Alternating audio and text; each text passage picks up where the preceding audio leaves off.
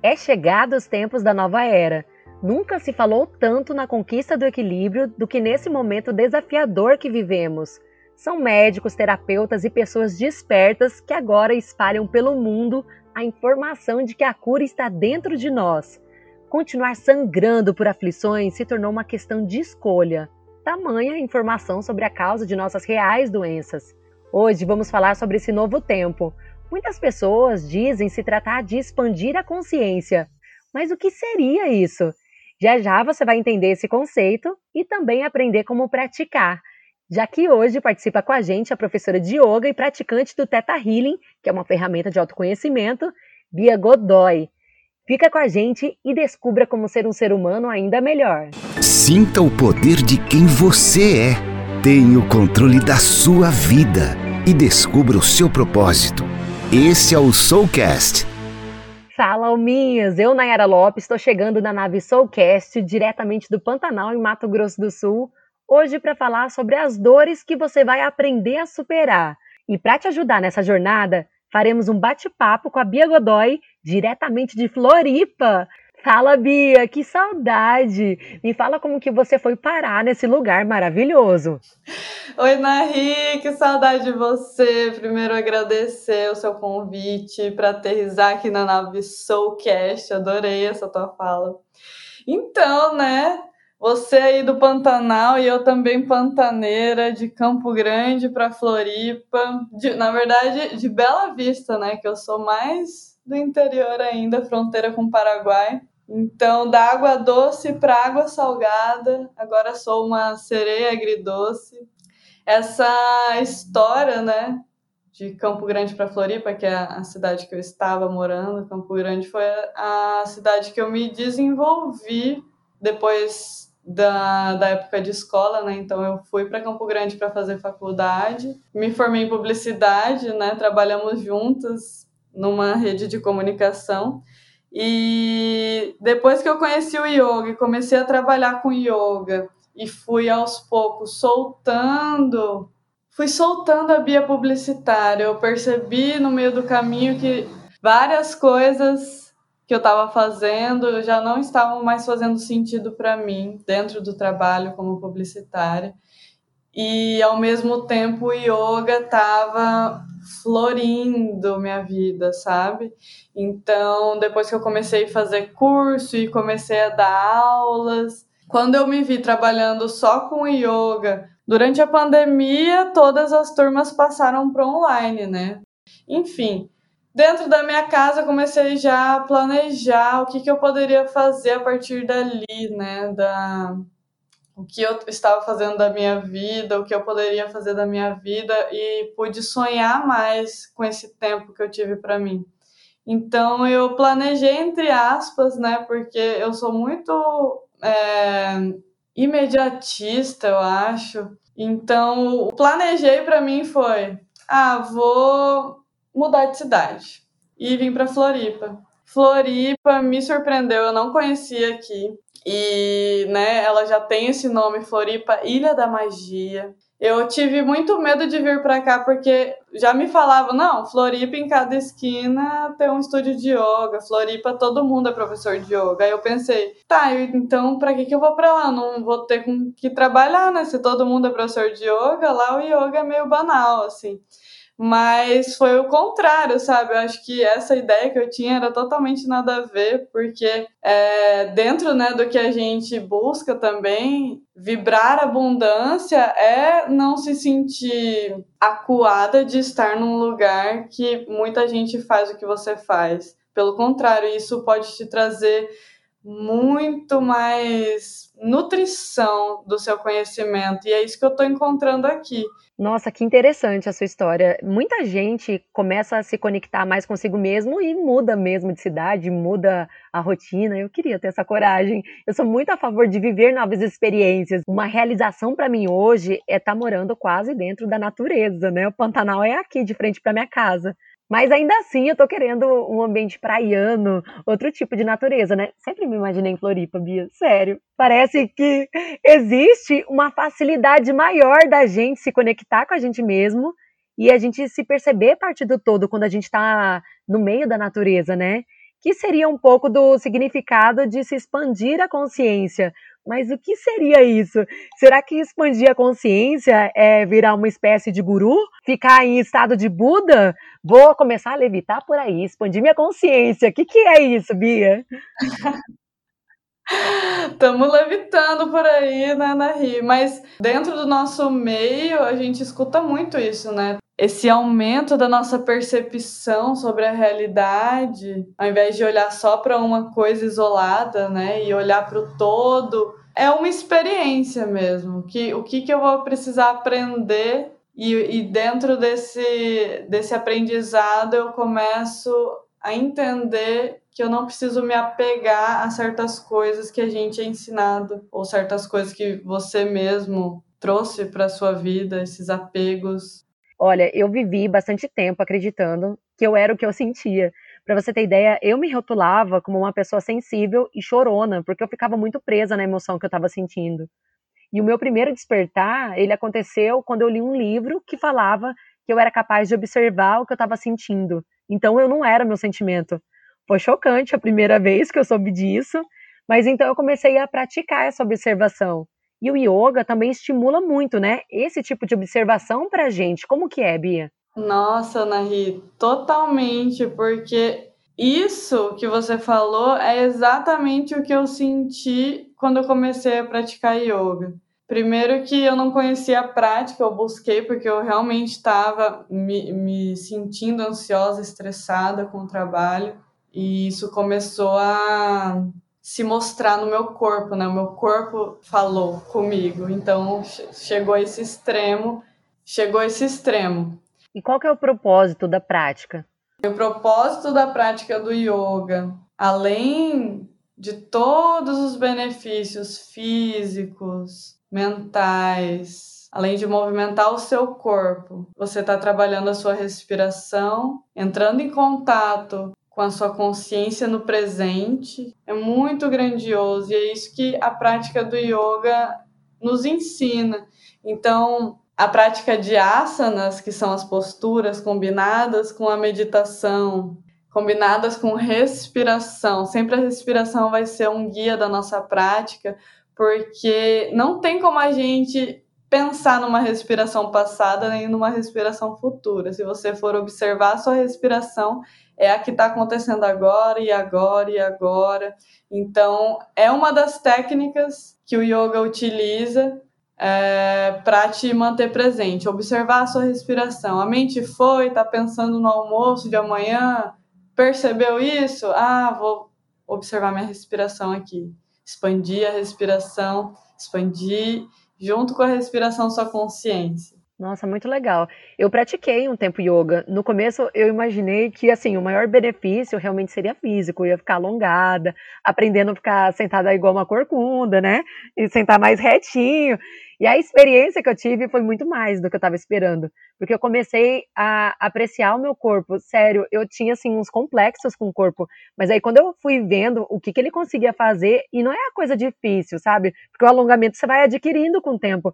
Menina, eu comecei assim a valorizar meu corpo, a perceber que ele era bonito do jeito que era. Como que explica essa transformação, né? Você vivendo agora o yoga, quem que era a Bia antes e quem que é essa Bia de agora?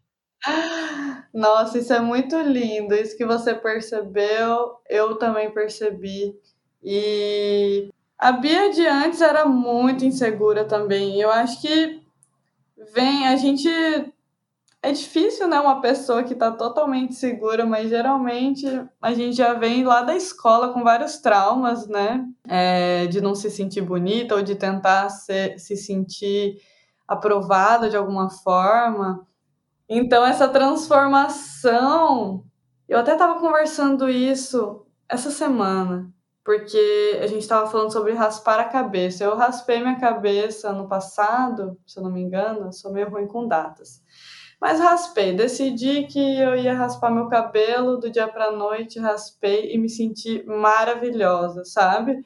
E aí depois eu percebi como eu me sentia linda careca e da onde que eu tirei essa confiança para me sentir linda careca.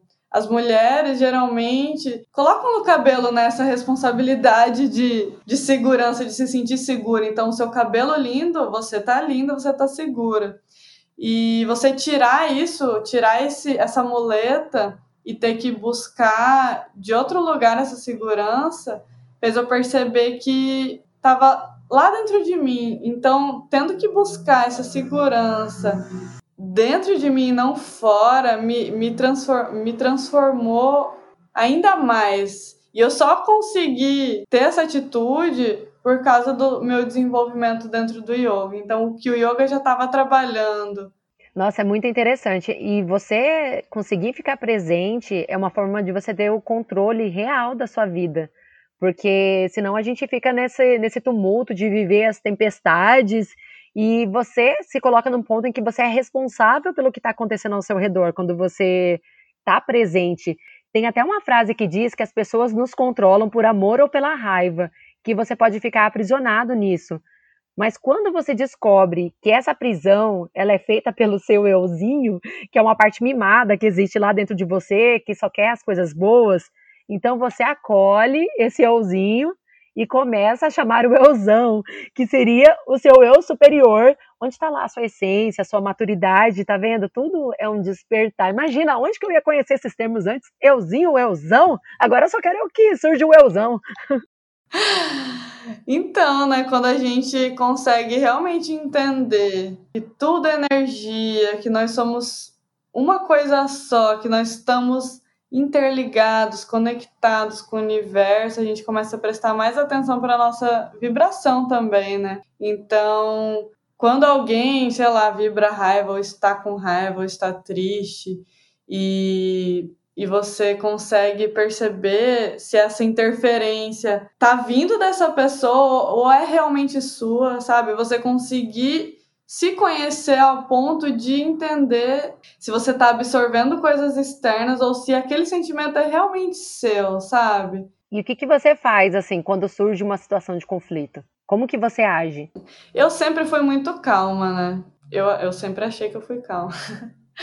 Mas na verdade eu descobri que eu não era calma, eu sempre fui muito passiva. Então, para evitar conflito, que era uma coisa que eu sempre evitei, eu também engolia muita coisa e eu percebi que isso não é saudável para nenhuma parte. Então a pessoa tá ali falando e eu tô só é, concordando para não entrar em conflito.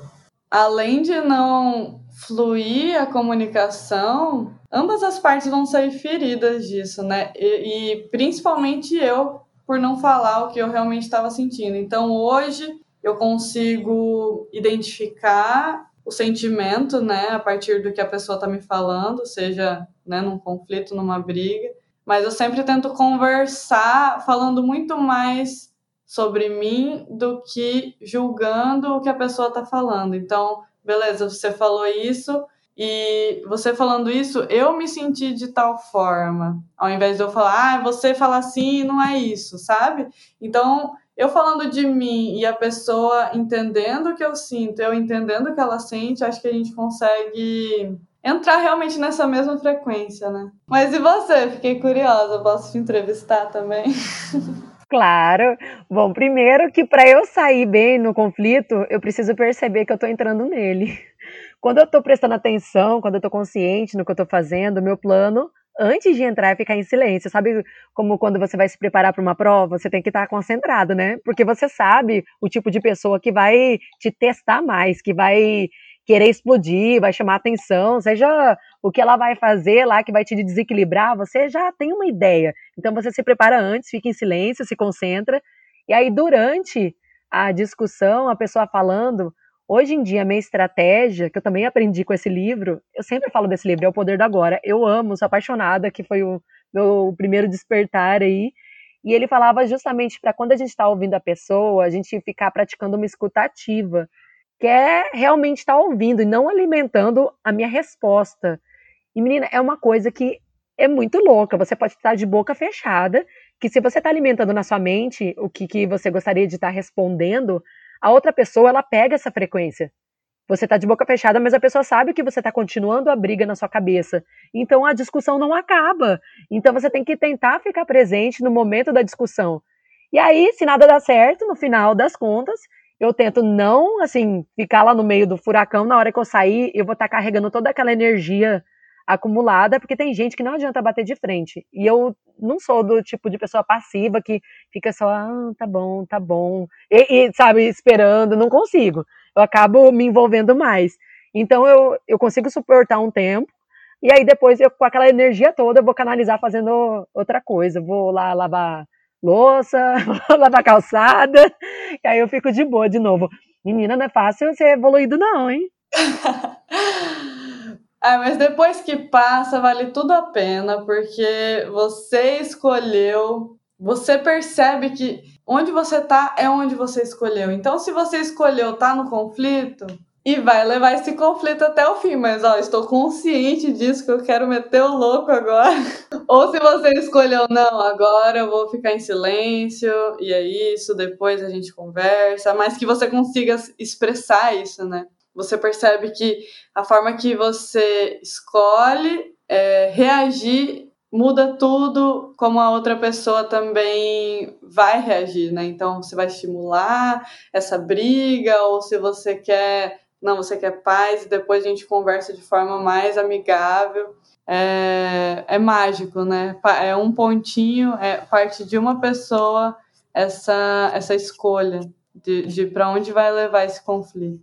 E nesse processo de transformação, a gente repara que até mesmo as amizades mudam, porque todo crescimento tem dor. A gente nasce, é, o bebê sofre, a mãe sofre, e durante toda a vida a gente participa de grupos dependendo da fase em que a gente está vivendo. E quando você começa no caminho do autoconhecimento, que é esse caminho que você reconhece os seus defeitos e aprende a lidar com eles, você sempre está buscando né, sua superação pessoal. Esse é o caminho do autoconhecimento muitas pessoas elas vão se afastar de você porque elas não se identificam com isso. E não é questão de ser alguém inacessível, sabe? Ou que você falou, ai, será que eu virei Buda agora? Porque se você observar uma pessoa com sabedoria falando, ela pode dizer até coisas simples, o que todo mundo já devia saber. A diferença é que ela pratica o que ela está falando. E essa prática não é num passe de mágica. Ela é desafiadora e pode ser também dolorosa, porque para olhar para a origem da dor, você precisa ter coragem. E esse é um caminho que pode acontecer de várias formas. Mas sozinho, às vezes pode demorar um pouco mais, pode ser difícil. E justamente por isso a gente pode encontrar terapias que ajudem nesse despertar. O Teta Healing mesmo, né, é uma dessas ferramentas. Me fala o que, que é esse Teta Healing, Bia? O teta vem da onda teta, onda cerebral, né? Então, entre o estado de sono e o estado consciente. Então, é acessar, né? É, você tá atenta, você tá consciente, mas conseguir acessar o que a gente acessa em sono, é como se fosse. Eu não, é, não é hipnose. Às vezes me perguntam se é hipnose. Não é, mas trabalha nessa onda parecida.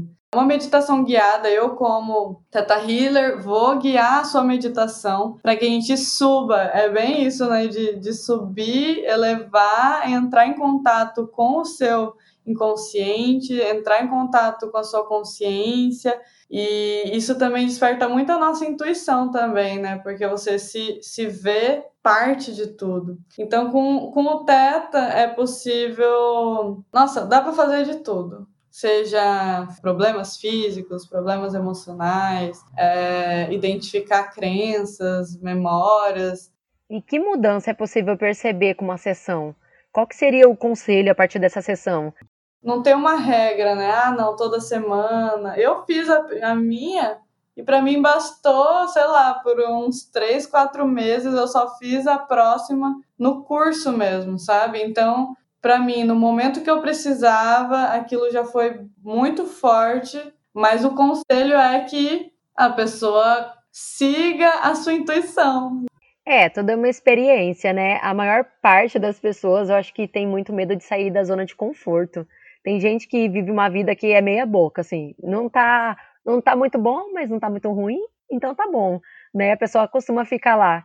E a realidade é que o atrito que vai existindo e existe na vida de todo mundo, ele que traz o crescimento. E talvez até essas buscas, né, pelo autoconhecimento, porque ninguém quer ficar sendo sempre a vítima, né, dos efeitos do que está acontecendo no mundo, você quer mudar a sua realidade, né? Por exemplo, eu tenho uma questão aqui. Você já pensou por que, que as pessoas mentem? Eu ouvi uma história que me fez pensar muito nisso, sobre mentir.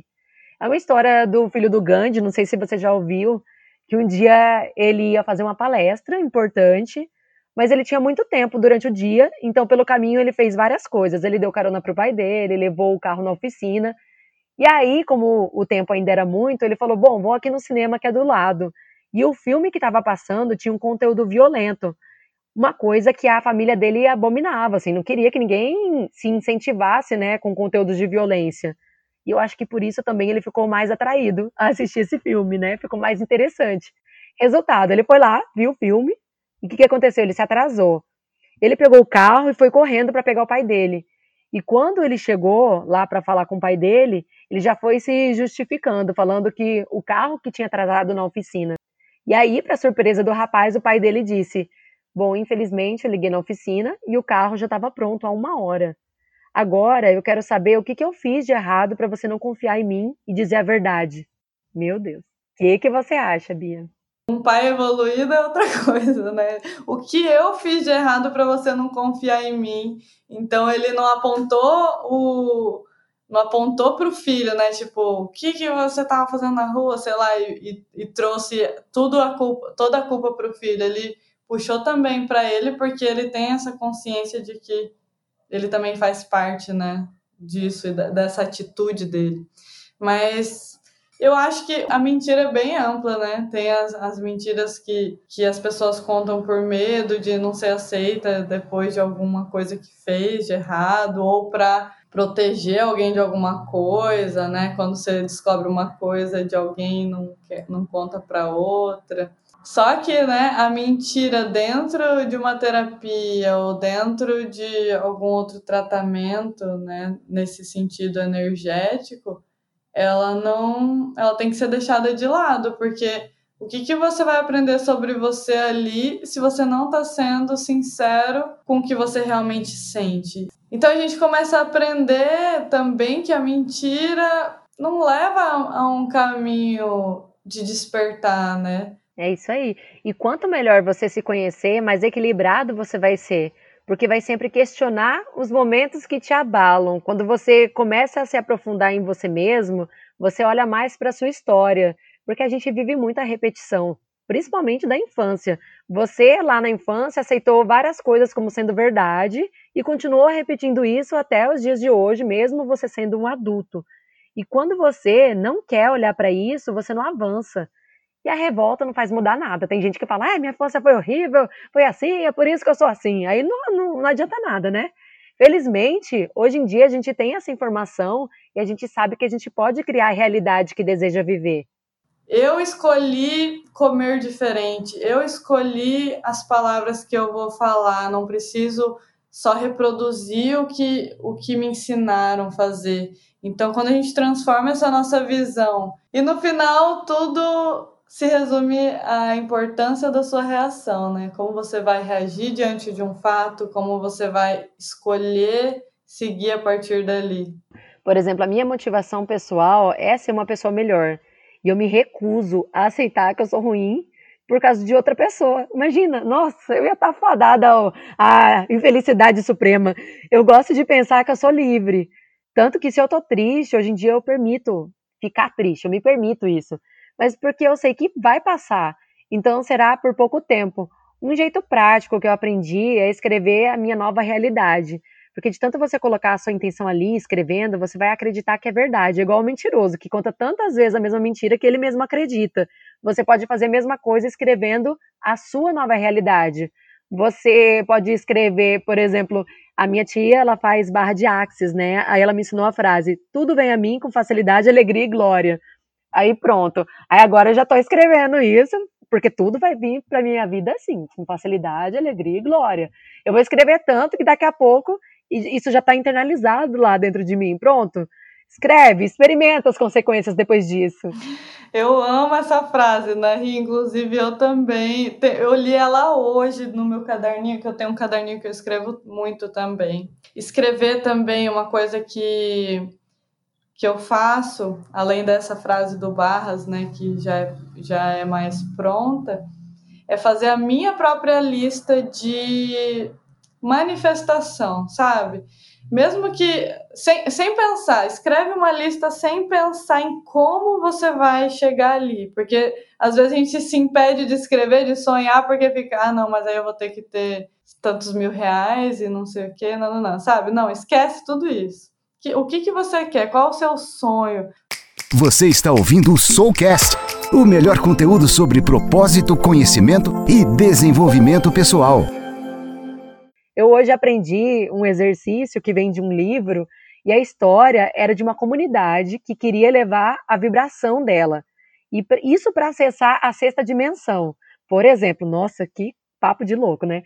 A gente aqui vive a terceira dimensão, a gente enxerga o 3D, né? Só para explicar isso de dimensão, essa é uma percepção que temos de coisas que os sentidos não percebem. Por exemplo, a energia. Você acende a luz, mas você não está enxergando a energia passando. Nas outras dimensões também tem outras coisas não vistas pelos sentidos, mas tem algumas práticas que ajudam a acessar informações dessas outras dimensões. Bom, a tática dessa aldeia foi imaginar o Criador em todas as coisas. Por exemplo, o Criador para mim é Deus. Aí eu começo a ver ele, imaginar desde a minha casa. Eu acordei, vou lá, olho no espelho que, que eu vou falar para ele? O que, que eu vou falar para Deus? Falar, nossa, Deus, você tá acabado, colheira. Não, né?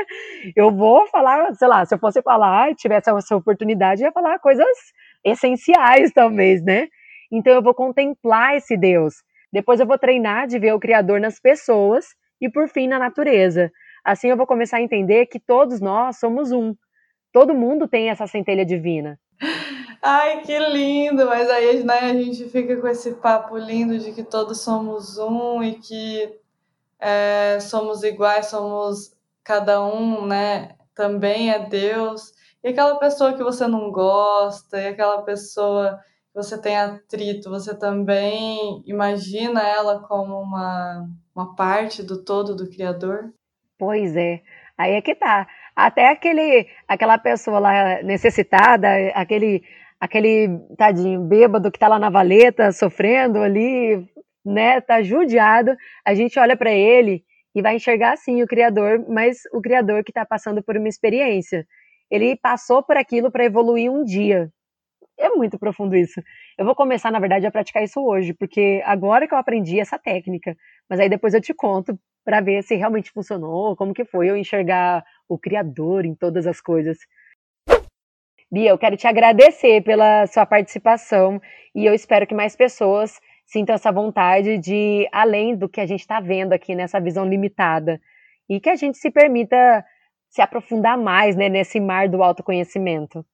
Eu também compartilho desse teu mesmo sentimento de que mais pessoas possam descobrir esse, essa força interior, se descobrir e tem uma frase que eu nunca lembro direito, mas ela, a ideia dela é que é, nós estamos acendendo a nossa chama da consciência, né, nesses trabalhos que a gente faz aqui nessa, nesse, diálogo. Então, você, Nayara, acendendo a sua chama, eu, Bia, acendendo a minha chama. Mas enquanto todas as chamas não estiverem acesas, esse, essa evolução não dá em nada. Então, é, é, que você também ajude, né? Faça algo além do seu próprio mundinho, que a gente possa contribuir com o todo, que as nossas palavras, as nossas ações também contribuam para a evolução de cada ser. E eu acho que esse canal aqui está sendo também uma contribuição e agradeço muito ter participado desse bate-papo com você.